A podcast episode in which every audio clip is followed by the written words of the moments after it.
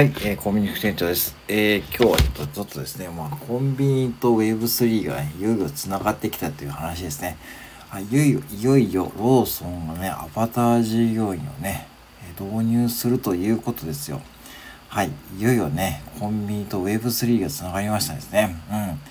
まあよく言われてますよね、昨今ね、よくあの AI にとって変わられると。僕らの仕事はね、レジの仕事は、えー、おそらく将来 AI にとって変わられるということが、いよいよ現実味を帯びて帯びてきているということでございますよ。で、これは、えー、今ローソンが発表しているのは、えー、東京と大阪の、えー、一部の店舗で、えー、アバターを導入すると。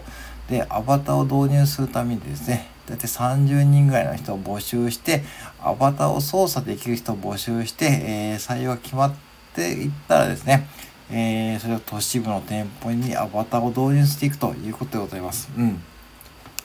だから、こう、急にこう、あなたの、あなたの近くのお店のローソンが、えー、アバターになるってことではなくてですね、うん。まあ、あの、いわゆる、こう、駅の中のお店とかですね、あの、都市部のね、あの、お店に導入されるということになると思うんですが、これ僕ね、結構いいことだと思っていてですね、これなぜかというと、やっぱりこう、ああいうこう、都市部とかね、駅の中のローソンとかね、コンビニって忙しいですよね。うんね。たまにこう僕京都に行った時に、あの京都のね、京都駅の中のセブンイレブンによるとですね、まああの、桁違いに忙しいんですよ。やっぱりね、商品の量も違うし、レジの台数も5台とか5台とか6台とかあってですね、まあそれで何をしなきゃいけないかというと、やっ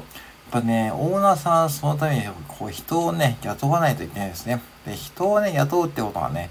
コンビニオーナーにとってですね、これ非常にこうね、うん、リスクが大きいというかですね、あのー、やっぱりこう、欠員とかね、ドタキャンとかね、今のこうこういう時期はですね、そういう時期になりやすいですよね。で、そしてですね、もしね、あの、いわゆるこうね、流行病のね、えー、要はね、感染で陽性が出てたらね、もうそれの時点でね、うん、まあ、欠員とかね、最悪こう営業停止になるというですね、そういうリスクがある一方で、こういうアバター従業員さんがね、いる、特にね、都市部のね、お客さんも多い、人の出入りが多いところで、アバター従業員さんがね、対応してくれるってことはね、これね、僕はね、コンビニオーナーにとってはね、特にこうメリットはね、大きいと思う一方で、やっぱりね、あのー、まだまだこれはね、まあ、郊外型のお店なんですね、難しいと思います。うん、バジ、やっぱりね、客層が違うし、特にね、おじいちゃんおばあちゃんとかね、利用する機会も多いコンビニですからね、いきなりこうね、近くのローソンに行った時にね、おじいちゃんおばあちゃんがアバターのね、店舗に行ってですね、アバターにね、喋りかけるって結構ハードルが高いですからね。うん。で、とは言ってもですね、やっぱりこれね、どんどん進めていくべきだと思うし、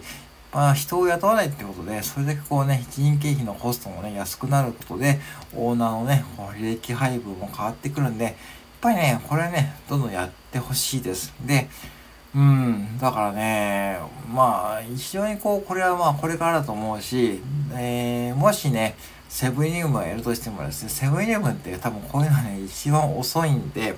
多分ね、これからね、まあ、ローソンが成功していたとかね、多分5年後ぐらいにね、多分ね、セブンイレブンがポッとね、始めるんで、まあね、多分おしくはセブンイレブンがね、そのアバターにね、対応するってことはね、急にはないと思うんですがね、ぜひね、そういうね、こ